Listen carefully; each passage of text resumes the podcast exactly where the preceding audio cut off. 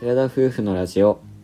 テテララジおはようございますおはようございます2月23日水曜日第15回目のテララジです私たちは宮崎県在住の交際歴8年結婚3年目の20代後半夫婦ですこの番組では私たちの日常やキャンプなどについて宮崎弁でてげてげにまったりとお話ししていきます今日は23日天皇の誕生日ということでお休みです祝日になりますね2月は祝日がいっぱいで嬉しいけどうんあっという間な2月だったなと思いますこう中日がお休みっていいねうん水曜日休みが一番嬉しいよねうん今日は天皇様ゆっくりお休みさせていただきます誕生日おめあでりとうがございますおめでとうございますえー本日は、えー YouTube の動画の中でもちょっとお話ししていたサプライズ誕生日ということでああそれねってなる人いるのかな 見てくださってる人でそんなとこあったって思って、私がなんか You- YouTube じゃ恥ずかしいからと思ってこれこれはラジオでお話ししようかなみたいなうん天皇の誕生日に合わせてこの話を用意しました全然合わせてないよねたあまでたまもですそうかそうかたまたま誕生日になりましたのあれだもんねうん、ちょっとその前に前回のラジオのコメントやレターでいただいたラーメンについて毎回話をしておきたいと思いますがうんこの間宮崎のラーメンとか博多のラーメンについて、まあ、好きだという話をしたんですがうん、なんか楽しかったの話でコメントとかレターもいただいてなんかおもし面白いというかすごいワクワクしましたう個ん人的で確かに聞いてコメントでいただいたので、に、久留米ラーメンのこと忘れてたなと思っ忘てれてた久留米ラーメンは1回だけ食べたような気がするんだけどなんか博多のラーメンばっかり食べてたからイメージがなかったのかななんかこう福岡に行く時に必ず久留米っていうのは目にするんだけど、うんその久留米によってわざわざ久留米のグルメを食べたえダジャレ久留米のグルメを食べたことが 全然わからなかったよ久留米のグルメはあんま食べたことない うんそうだよ有ね名だけどねかなりね久留米っつったら久留米のタイヤしか俺あんまイメージなかったけどそう久留米ラーメンって確かに有名だなと思って有名うんまたそれも食べないとなと思いました、うんでえっ、と愛知の菅焼きラーメンだったかな菅谷ラーメンじゃない菅焼きラーメンですねあ菅谷焼きラーメンうん、そちらの方もお聞きしてソウルフードなんだねなんかうん、愛知のソウルフードってことでまた愛知のグルメのメモが増えたごめんなさい間違えてたねすがすがき屋ラーメンですねすが焼きラーメンじゃなくて、逆になって たうん、愛知の方にもラーメン屋さんで有名なとこあるんだなと思ってでそういうのがあるらしういん、勉強になりましたで本日の話のテーマに戻ると誕生日サプライズということで自分がすごく印象に残っている網からいもらったサプライズっていうのはうんまだそれは大学生の時の話なんですけどうんその時自分たちって宮崎とね鹿児島の遠距離恋愛をしてたんだよねはいで亜美が自分が住んでたのが宮崎市だったので宮崎市の方に遊びに来ててで次の日が学校の日だったんですよお互い大学に通ってたのでで自分が誕生日になる前日にもう夜自分が電車で送り出して亜美とバイバイってして駅でねバイバイした後にまあそれが夜だったよね確か夜9時ぐらいで、いつもだいたい9時ぐらいに電車で帰ってなかったかうな、ん、鹿児島まで電車で海が帰ってた時だったんですけどその日次の日がお互いまあその学校ということでもうそれで僕はもう自分の誕生日は特に何もなくまあおめでとうっていうのを前もって言われて帰ったようなその日が誕生日ではないんだよね次の日が誕生日だったんだよねそうそうそうそううんで12時になったと同時に、まあ、自分の誕生日になったと同時に自分のドアがなぜか開いて「おめでとう!」ってアミが部屋に入ってきたのを覚えてるんだよね。えっ、と一応その合鍵っていうのはもらってたからああだったね。そうだから、うん、12時になったと同時にまあメールは来るんだろうなとは思ってたんですけそうなどんだぐらいには思ってたけどうんまさかのもう帰ったと思ったアミがまた部屋に入ってきてめっちゃ驚いたのを覚えてる、えそうー、なんでってなった今のを思う覚えとてるめっちゃ不審者に思えただろうなとも思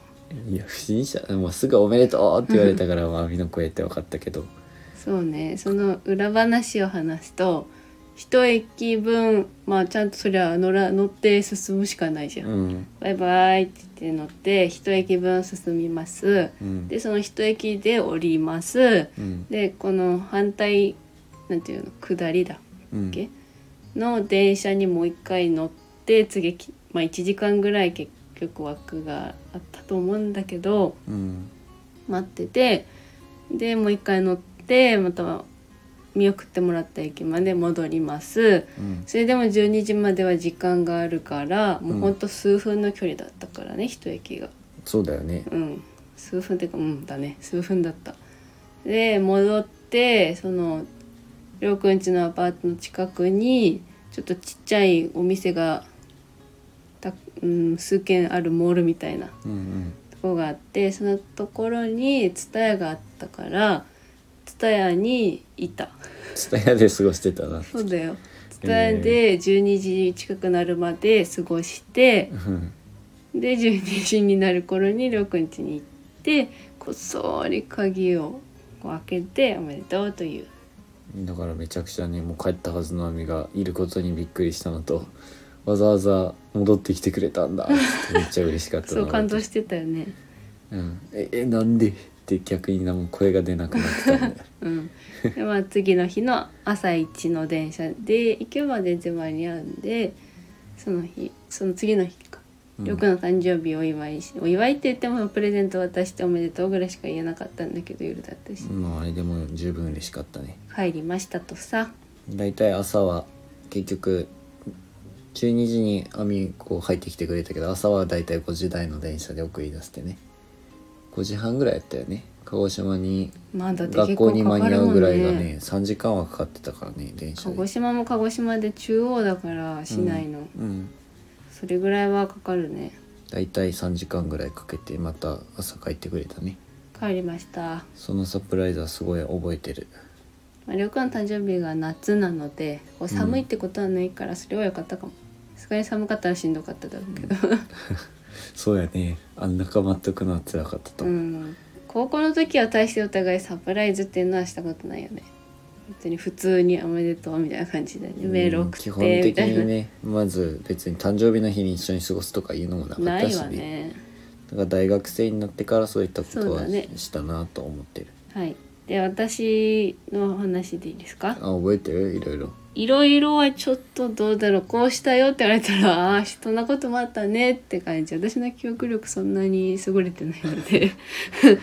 忘れちゃってるとは思うけどでもやっぱり一番印象に残ってるものがあります一番うん、はい一番ですねそれはプロポーズをしてもらった誕生日ですねあれが一番やっぱりグッてきたと思うああそうん、初めてだもんなんかこうサプライズみたいなのされてこう涙が出そうになったのうまあでも確かにあの時はみが泣き、うん、初めて泣きそうだったね、うんてか泣いてたかそうなんかねえっ、とそんなに細かくは話せないですけどこうプロポーズの内容まで言っちゃうことになるからそれはちょっとさすがに言わないんですけどプロポーズを受けた時の誕生日がそもそも私が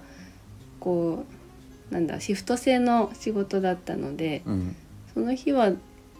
休みではなかった気がするなんか仕事仕事だったねでお互い仕事やったよねその日とかりょうくんももう働いてる時だったかうんそうだねで結構疲れ顔だったと思うんだけど、うん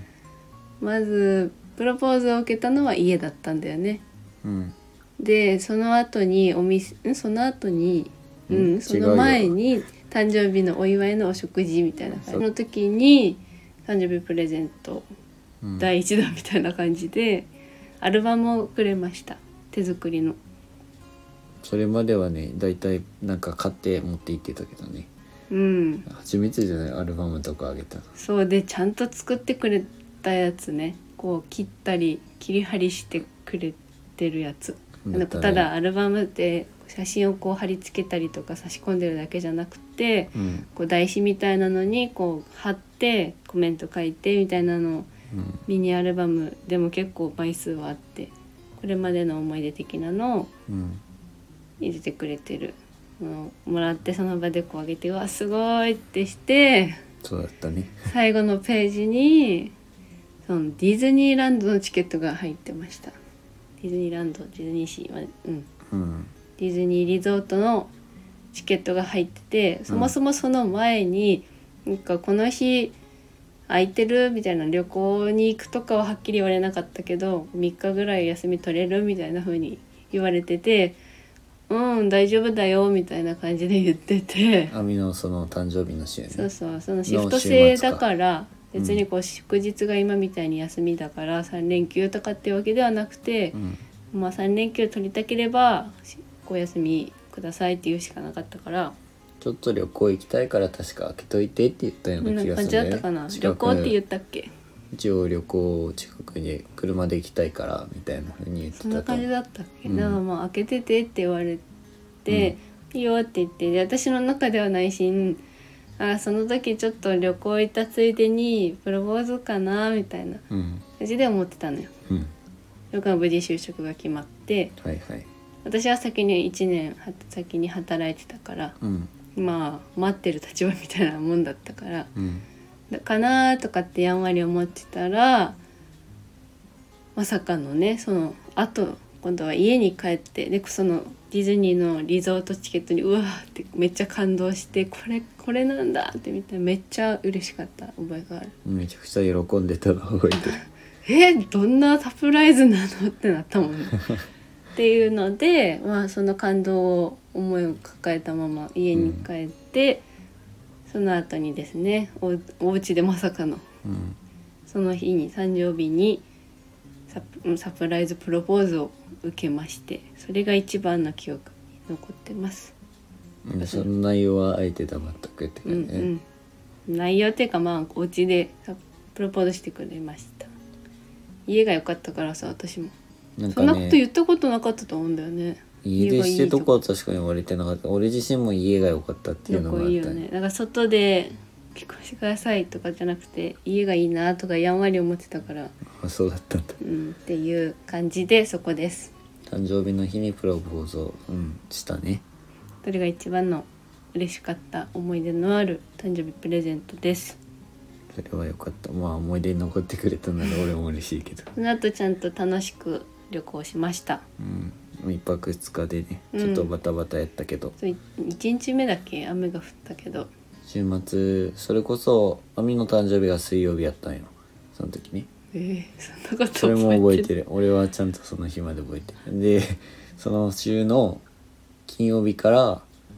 あの仕事終わってすぐ飛行機乗ってうんそうそう宮崎空港まで行ってね、うんで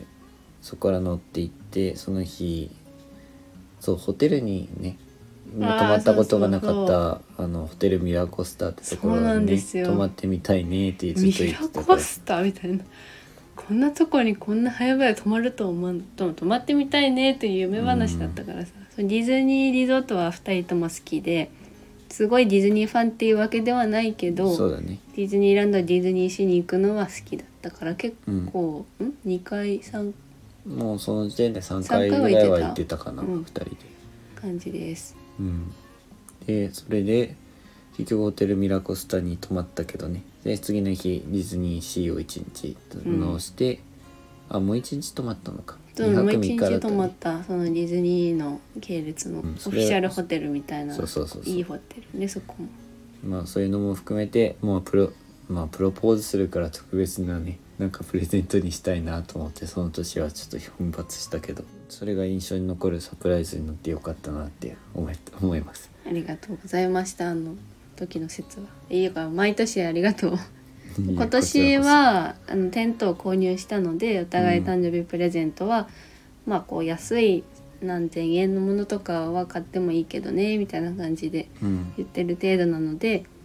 まあそんな感じですね今年は。そうだねまあでもなんかこう振り返ってみると結婚し同棲結婚してからはそんなにサプライズとかも考えなくなってしまう多分そういうのができない状況にはあるよね一緒に住んでるとさ、難しいねなんかこうバレてしまうかうら、ん前は遠距離やってた遠距離一番なんか時とやりやすかったそうねやりやすかったねまあでもたまにはこういうねのもいいかなってまた思ったサプライズプレゼントってこうんとサプライズじゃなくてもいいんだけどやっぱちょっとこう手の込んだものってやっぱより嬉しいっていうまあのまたそう再いうの大確事だね認できたな、ただ「おめでとういつもありがとう」って感じでもいいと思うんだけどうんまあたまにはそういうのもありかもしれないね、こんなところで今日はいいでしょうかはいまた他にもいろいろある のでそのうち話はしていこうと思いますはい今回もお聞きいただきありがとうございますそれでは今回の話はここまでですラジオの感想やごご質問などコメントやレターで送っていただけると嬉しいです私たちはインスタグラムと YouTube の配信も行っております YouTube では夫婦でキャンプをしている様子を毎週土曜日夜7時に公開しておりますのでご興味のある方はぜひご覧ください次回は2人でまた弾き語りをしますので語またりのコーナーですねはいまた気が乗ればお聞きください通勤通学あの帰る時なんか聞いてください本日も最後までお聞きいただきありありがとがとううごござざいいままししたたそれでは皆さんいってらっしゃい